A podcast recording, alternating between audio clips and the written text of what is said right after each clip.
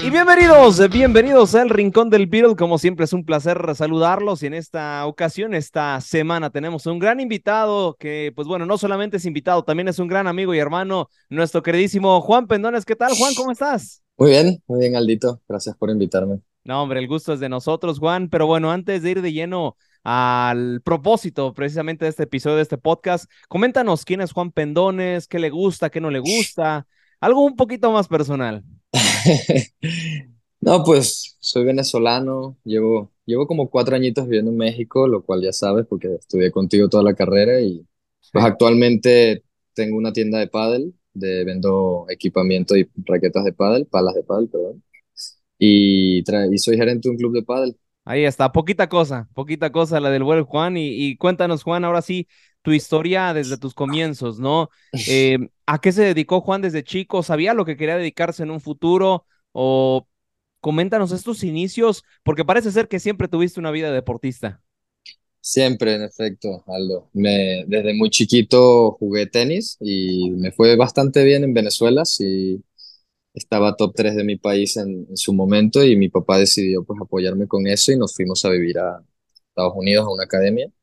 Y en ahí en adelante pues tuve una carrera junior relativamente exitosa y pues por demonios mentales, digamos, así de inmadurez, igual y eh, ya no aguanté un poquito con la presión y no me, no, no lo ya no lo disfrutaba igual. Entonces decidí dejarlo y, y, nada, eso es algo que me ha ayudado mucho en, a lo que me dedico hoy en día, que es el pádel, que es un deporte muy similar.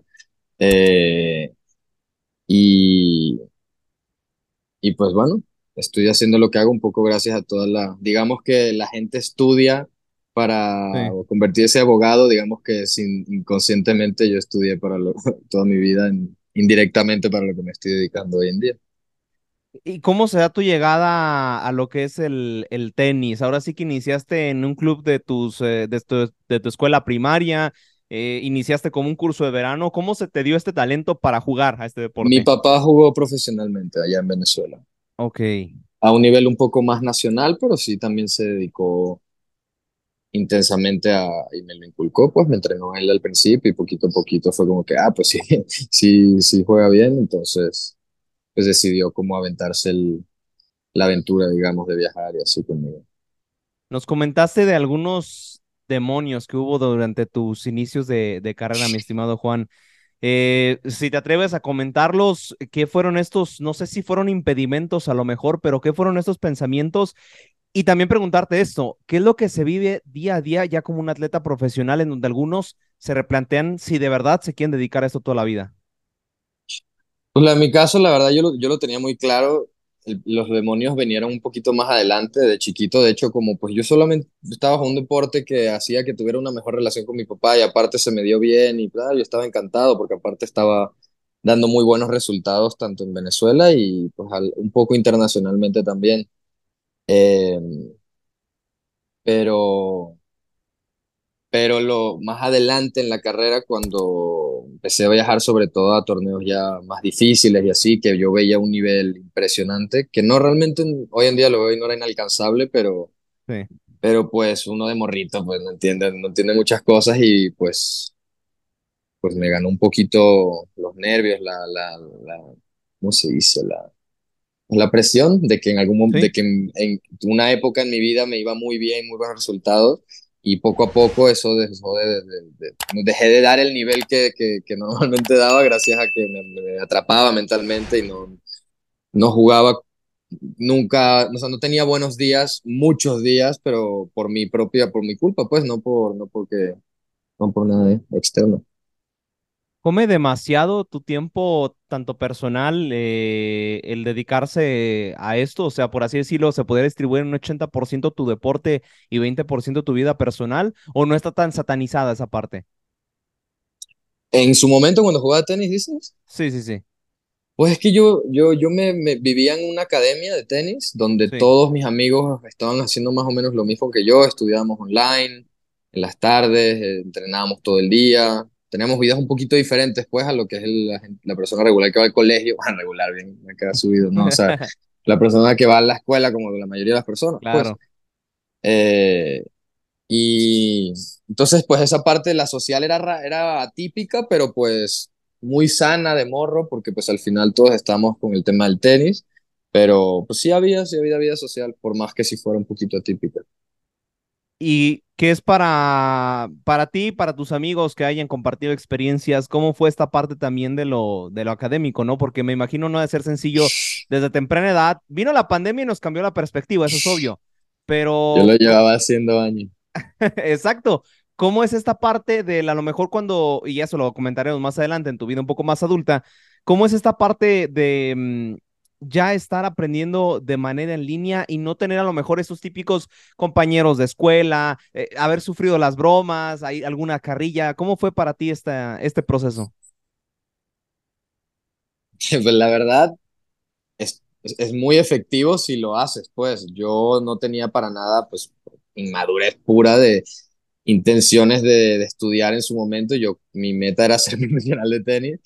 No, Sí, no recomiendo a muchas personas que tengan esta mentalidad porque, ah, porque sí está bien tener un, un plan B por más que vayas a full con el plan A. O sea, es que no, no tiene nada que ver que porque tengas un plan B no vayas a ir a full con el plan A. Y yo no lo veía así. Yo decía, o tengo un plan A o nada, la verga. Y, y, y básicamente la, la, la, la escuela la tiraba, o sea, no hacía nada. Es que había, esto tampoco lo debería decir, pero sí habían como exámenes en internet donde podías sí, copiar la... O sea, como ya exámenes de supongo gente que tenía similares exámenes online y los colgaban en Yahoo Answers y así. Entonces, no me lo tomaba tan en serio como, de- como debería, como tal vez hubiera, de, como hubiera debido, y me ha- sí me ha afectado un poquito a estas alturas, sobre todo con el tema de las matemáticas, pero pues no es nada que con práctica y un poquito de gasto no se puede retomar, solo pues claro. sí, no es algo que me enorgullece para mí. Y se viene, lo comentabas, Juan, otra etapa en tu vida. Se viene ya cuando decides dejar el tenis a un lado. eh, nos comentabas algunas de las razones. Ahora, para ti, ¿cómo fue esta transición y qué pasó después de haber abandonado esta vida profesional? Eh, pues terminé, me retiré como a los 18 años, justo antes de ir a, a una universidad en Estados Unidos a jugar por pues, tenis allá, con todo el tema de la beca y así como se lo toma súper en serio ya el tema de los deportes, a una universidad muy buena. Y así, División uno todo pagado, ¿sabes? O sea, Sí. una super oportunidad y me retiré antes de, de- de ir, ya, ya estaba todo hablado, pero dije, no, pues me voy a retirar allá según yo dije, y entonces, ¿para qué, sabes? Y pues resulta que yo por, por no tener estudios así como españoles, yo estudié, tenía un Ok. sistema americano el cual yo estudiaba online, Ujú, intenté entrar a, a un, a un colegio allá de, o sea, dije, puta, ¿qué hace la gente que ya no juega, si ya no juego tenis? Pues tengo que terminar el colegio, o sea, el high school, Sí. en, o la prepa, como le dicen aquí, pues, en otro, en un colegio normal. Y eso intenté y después de pasar como dos meses ahí, luchándola con el catalán, no, para empezar, no, no me iban a dejar en- estudiar, terminar el año, porque no convalidaban ese tipo de estudios ahí en España. ujú, Entonces era, ¿va a ser los últimos cinco años de ahí de, de cero o irme a estudiar a Estados Unidos? Y pues irme a, Estados- a estudiar allá no era una opción en su momento y, y me, pues me puse a trabajar. Me puse a trabajar en, en los restaurantes que, te- que tenía mi papá, es allá en España, en Barcelona, que era donde luego nos mudamos de Estados después de Estados Unidos. Y, y pues la verdad que pasé una etapa un poquito complicada porque pasé de ser un niño muy atleta, muy responsable a un pinche desmadre. como Ok, que se- supongo que, que inconscientemente tenía como esa,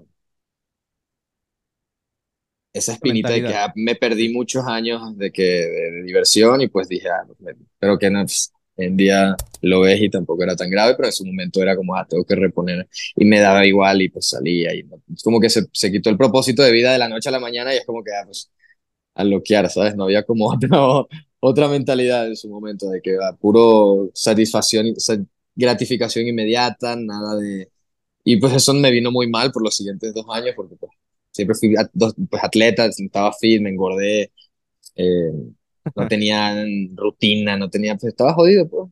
Sí. Y nada, decidí eh, agarrarme los huevos un día después de pues, un viaje muy intenso que me pegué en Ibiza. Y dije, pues te imaginarás, entonces pues dije, no, ya, esto no, no soy yo, esto no, yo no lo veo, o sea, yo nunca he sido así, ¿sabes? Siempre he sido high performance y pues esto no es, no no me sentía yo. Lo, decidí empezar a jugar tenis otra vez, pero leve para lograr agarrar una beca en Estados Unidos y de mínimo, mínimo usarlo para que me pague los estudios en Estados Unidos, aunque sea en una universidad un poco más baja. Y eso hice, estuve ahí cuatro, cuatro meses, eh, pero me descubrí que yo ya no quería seguir jugando tenis, por más que quería cambiar, yo no... Y mis papás en su momento, por otros motivos de que mi hermana se, se hizo una cantante medio conocida con un programa que se llama La Voz, se mudaron ¿Quién a es tu México. hermana? pues, se llama Carmen de León.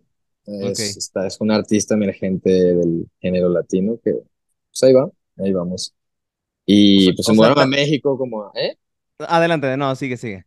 No, pues se mudaron a México a, a continuar con su carrera y yo tuve la opción o de quedarme en Estados Unidos y buscar una universidad aún peor donde yo la neta no tenga, o sea, de que aún peor de nivel, pues, ¿sabes? No, no, Sí. no académico, sí, que donde no te tenga que esforzar casi, donde puedas tener la beca casi que gratis y dije, no, la neta es que ni quiero jugar tenis. Entonces me, me vine a México, no estaban ellos y pues aquí sigo, aquí estudié, dejé el tenis y eventualmente pues agarré con esto del pádel como Ah, carrera.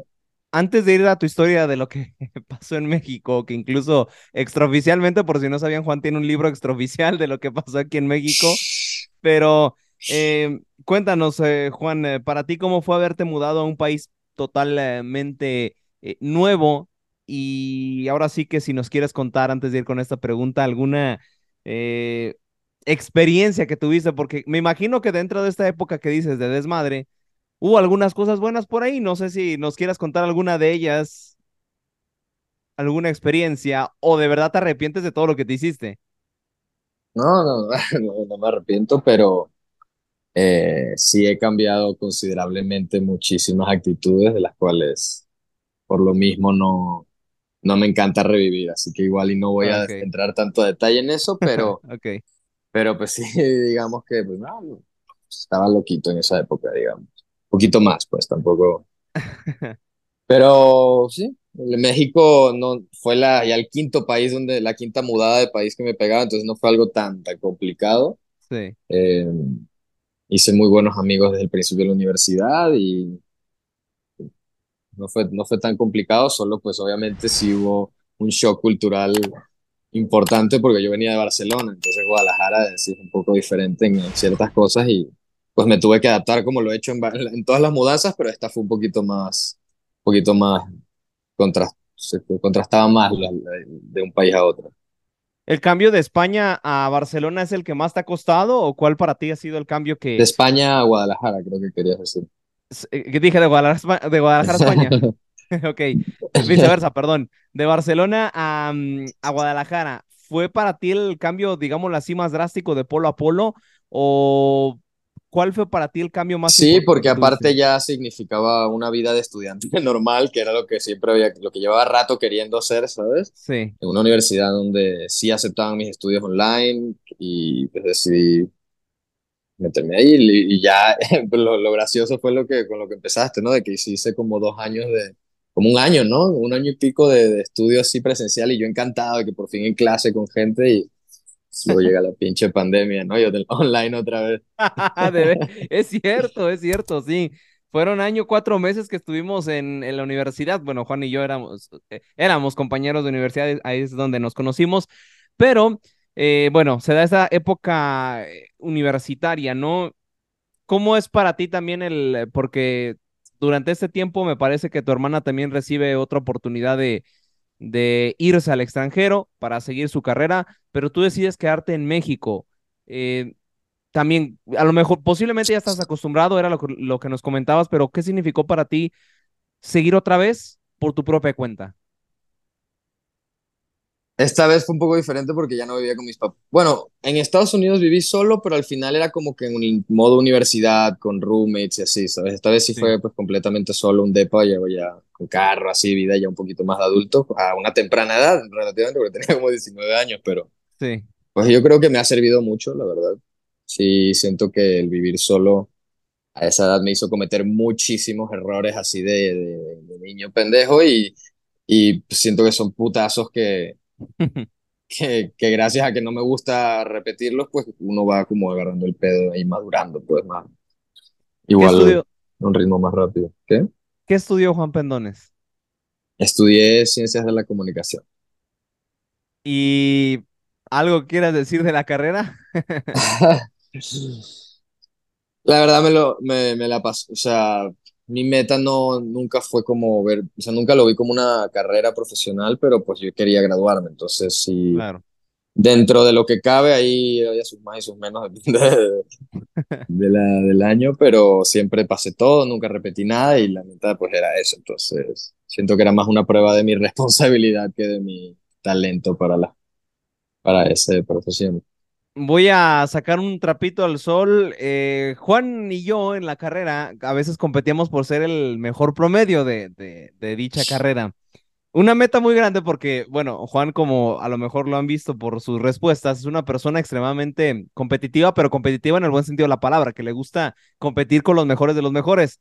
Estábamos compitiendo por una beca de excelencia que se te daba el 100%, no pagabas nada de tu carrera pero resulta que Juan se enteró un cuatrimestre después que la primera condición para aplicar para esa beca era ser mexicano. Entonces, se te viene todo abajo, Juan. Desafortunadamente, Ay, ay. el extranjero no podía competir por ello y, eh, pues bueno, desafortunadamente, Juan, eh, se nos viene un bajón. Pero bueno, se viene esta etapa eh, de pandemia. Juan, te toca vivirla aquí en México, eh, vivirla solamente, pero eso mejor te dedico a, a que tú lo cuentes, pero te toca vivirla aquí en México, una etapa online. No sé si también la pasaste mal o ya estabas acostumbrado por todo lo que habías vivido previamente. No, eso sí fue duro, la verdad, porque la mayoría del tiempo, pues hoy en día siento que no lo haría igual, la verdad, pero Sí. sí me tomé en serio la cuarentena. Hoy en día lo considero una recontra y mega mamada, Pero no, no, lo- sí me la tomé en serio, entonces pasé mucho tiempo solo en- y estuvo duro aguantar tanto tiempo así aburridito en casa, pero se pasó y, y ya. Saludos para Alfred. Exacto, que estuvo un ratito ahí de roomie. Para el buen Alfred. Juan, se viene esta etapa de... eh, Terminamos la carrera, afortunadamente, y se viene esta, ya ahora sí, digámoslo así, lo que es la vida real, ya afrontarte al mundo real, afrontarte a, la realidad, a ser un eh, trabajador más, entre comillas, por así decirlo. ¿Qué es lo que Juan hace una vez ya terminada la universidad y como tal también pues ya pues terminada también tu carrera de tenis? Sí, pues eh, graduándome quería encontrar un trabajo y la verdad es que no, no estaba, no tenía ganas de que fuera algo de comunicación y lo más rápido y más obvio fue porque al vivir en España, esto no lo comenté, yo jugaba poquito pádel con mis amigos por, por el tema del tenis, pero yo aquí en Guadalajara nunca jugué pádel porque no era en su momento no era un deporte casi conocido. Pero poquito a poco empezó a como a pegar más y había unas canchas por ahí cerca donde vivía y fui a preguntar si podía trabajar y tal. Y el dueño me dijo que está abriendo un club techado en otra, en otra parte de la ciudad y pues me mudé ahí y ahí empecé a trabajar. Perfecto. Y se da esta transición contigo ahora a clases de pádel. ¿Qué diferencias hay entre el tenis y el pádel? Pues hay más de las que se- hay más de que similitudes, pero las similitudes es que tienen red con una pelota parecida con un poco menos de presión, depende de, de dónde esté, si hay altura o no, pero el punto es que hay, sea, es, es similar a las, a las voleas del tenis y así, pero Sí. tácticamente y todo es súper distinto. ¿Nos podrías comentar un poquito de más o menos, eh, porque bueno, alguien que no sabe, incluyéndome, eh, ¿cuál precisamente, por qué he notado que a lo mejor pueden rebotar en el techo, pueden rebotar en paredes? ¿Cuál es la principal eh, diferencia o lo más notorio que se puede presenciar tanto en el pádel como en el tenis? Bueno, la, para empezar, el pádel está rodeado de vidrios. El techo no, no puede tocar, en los vidrios de, lo- de los laterales sí, pero no puede tocar de aire. Siempre tiene que tocar en la cancha y si toca en el vidrio tienes como una chance más de agarrarla. Ok, Eh, pero, pero aparte de eso, ah, el puntaje es igual, pero, pero al final sí se acaban siendo deportes completamente diferentes. ok, perfecto. Ahora, Juan, ¿qué está haciendo de su vida? Eh, pues ahora mismo soy gerente de un club de pádel, ya casi, pues a veces doy clases, pero la verdad que me dedico un poquito más a la gerencia del club y pues tengo una tienda, una tienda de artículos de equipamiento de pádel.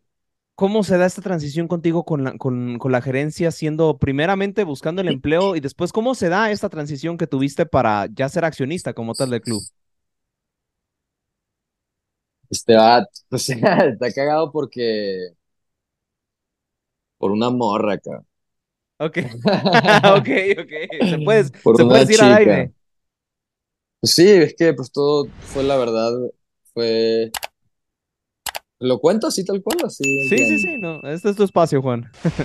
Si lo puedes contar No, pues si- sí, si te no sientes cómodo. malo. O sea, más bien fue, eh, pues te- yo empecé dando clases, solo era entrenador, Sí. y la neta yo no ni siquiera estaba seguro que eso es lo que quería hacer el resto de mi vida, porque no me gustó, no, no era, no, no sentía que era parte de mis planes a largo plazo seguir dando clases, pero Sí. poco sabía yo que había una carrera detrás de eso si hacía ciertas cosas que no estaba haciendo.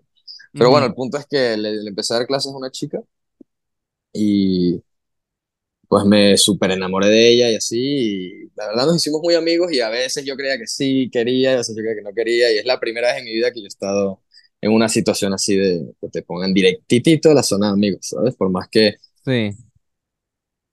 no siempre lo parecía, pero pues al parecer al final siempre fue como un, un no, ¿sabes? Como para lo que yo sí quería, entonces también acaba de destacar que me sacaba como 8 o 9 años, entonces el pedo con ella era que yo me veía muy morro, ¿sabes? O sea, me veía muy joven de edad y Sí. No, por eso entonces sí fue como algo que, lo, que le impidió de hasta considerarlo.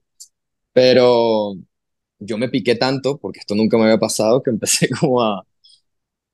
Para empezar llega mi depa todo así sucio, desordenado y así. Dije, pues para empezar, o sea, si, la, si esto se armara y la traje aquí, o sea, es que, qué vergüenza. ¿sabes? Entonces empecé poquito a poquito como a desordenar mi cuarto, a cambiar ciertas... O sea, dije, ¿cómo, ¿cómo se vería el flaco con el que ella estaría? Y dije, ah, pues a ver si me puedo convertir un poquito en en Ok. algo así, haciendo ciertos pequeños cambios y, y con la tontería pues me empezó, me, me empezó a ir mejor en el trabajo, pues cambié muchas actitudes hacia hacer más dinero, sobre todo quería hacer más dinero porque yo sentía que, y no tanto porque sentía que se iba a enamorar de mi dinero, pero sentía que si yo hacía eso era como que, ah, este pues ya está más maduro, ya puede tener una, Ok. una vida más, o sea, como dar ese, como esa, supongo, noción de, de, de, de seguridad, pero pues también un poco fantasioso todo, pero supongo que ese era mi, mi, mi, mi mindset en ese momento.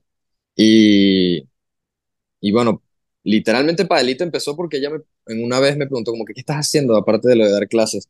Y yo no estaba haciendo nada, pero le dije de que, ah, vendo, vendo palas. Y me dice, ah, qué bueno, te- me puedes traer una, quiero esta pala. Y yo, puta madre, ahora tengo que, que, que traerle una pala de España, ¿sabes? O sea, ¿cómo lo voy Ok. a hacer? Sin importar una pala. Y pues lo hice y dije, ah, esto se, se puede hacer, ¿sabes? De que puede ser. Y lo empecé a hacer poquito a poquito con una persona que conseguí que las importaba y yo se las compraba y, y las vendía aquí un poquito más caras. Entonces, eh, haciendo eso, poco a poco también mi actitud en la chamba con otras cosas empezó a cambiar. Empecé a hacer mucho más de lo que mis jefes me pedían, si me pedían nada a cambio, solo por pique de, de, de eso que te dije, de volverme lo Sí. que ella, ¿sabes? A, a Sí, sí, cambio sí. de nada, pues. Eh, entonces, un alumno una vez me vio que yo estaba haciendo eso de las palas y me, me propuso hacer este negocio con lo de la tienda y hasta entonces, pues ahí vamos. Estamos ahora en, en cuatro clubes, cinco próximamente, uno está Qué por bueno. confirmarse, pero estamos en cuatro clubes. O sea, digamos, tenemos cuatro puntos de venta y pues ahí va. Empezandito también, pues falta mucho, pero ahí va. Y el, y el, el club, pues mis jefes, pues imagínate, estuve chambeándoles el triple y haciendo mucho más de lo que me correspondía sin pedir nada a cambio, eventualmente pues me Claro. lo recompensaron y me dieron un porcentaje de, del, del club, o sea, de las acciones del club, pequeño, pero pues para empezar no, no, no, no lo veo como algo malo y, y pues me hicieron gerente, entonces ya me encargo yo básicamente de, de toda la operación del, del club. Me da mucho gusto, Juan. Y antes de finalizar esta entrevista, me gustaría preguntarte una cosa, pero con tres preguntas, y te voy a explicar por qué. ¿Cómo se ve Juan a corto, mediano y largo plazo? Eh, a corto plazo, para empezar, es como seguir entrando en más clubes, poquito a poquito, eh, seguir invirtiendo todo lo que, lo que generemos para ir creciendo como bolita de nieve la empresa y, Sí. y, y la verdad a mediano plazo igual y gerente aún, igual, pues el donde trabajo es un, es un grupo de clubes, no solo es uno y son como cinco clubes, entonces igual a mediano plazo un, una responsabilidad ya más corporativa de los, de todos los clubes sería ideal, creo que, que va por ahí la cosa y cada vez ser, formar más parte de la junta directiva. ¿Sí? ¿Y largo plazo? Ah, lo, lo ajustaste ahí. Sí, a largo plazo, la Sí. verdad, siento que sí tienes que tener un plan, sí me gustaría tener una familia, un- una, una esposa que ame y adore, y, y, pero pues la, la verdad, profesionalmente me he descubierto que yendo más paso a paso con all-in, o sea, siento que all-in paso a paso sin, mi- sin preocuparme demasiado por el resultado, simplemente hacer, hacer, hacer, hacer, ir, ir, ir, ir. Como me- es que pues, lo aprendí a través de esta obsesión con esta morra que al final, por cierto, para los que estén escuchando esto, nunca se, nunca se dio, nunca pasó nada. Sí. Eh, curiosamente, mi novia actual también me saca como ocho años, pero Muy a bien. esta claramente no le importó nada, nada eso de la edad, pero eh, no, siento que lo que me sirvió en su momento gracias a esta obsesión fue el obsesionarme con ir hacia adelante y luego de repente te paras y ves para atrás y es como que, "Verga, pues sí. Y la verdad, quiero dejar clarísimo, porque yo no, no me considero que he tenido ningún tipo de éxito in- inconsiderable aún, Eh, Ok. solo ha sido un éxito reciente pequeño de alguien que en su momento sí estuvo muy jodido mentalmente y actitudinalmente, entonces es como un, igual sí le puede servir a alguien de esperanza de que el más mínimo cambio pero constante todo el tiempo, igual y pues, te puede cambiar muchas cosas, ¿sabes? Por el motivo que sea, el mío fue un culo. Disculpen que le diga así. No, perfecto. Muy al estilo Juan Pendones. Pero bueno, Juan, te agradecemos de verdad infinitamente, te admiramos por todo el trabajo que, que has hecho, estas transiciones que has realizado en tu carrera profesional. No, no nos queda nada más que agradecerte. Si quieres dejar tus redes sociales o incluso también las redes sociales de tu trabajo, adelante. Ah, pues igual y sí, síganos en Padelite, eh, Padelite MX, se escribe Padelite, como Padelite MX en Instagram. Eh, nuestra página web es padelite.mx. Ay, punto, no, padelite.mx. Y, y ya, no me interesa mi, mi Insta tampoco. Ah, excelente, excelente, hermano. Bueno, Juan, de verdad te reitero las gracias y ojalá, ojalá nos sigamos viendo y ojalá tengamos una segunda parte de esta entrevista. Muchas gracias, Flaco. Lo aprecio mucho y gracias por invitarme.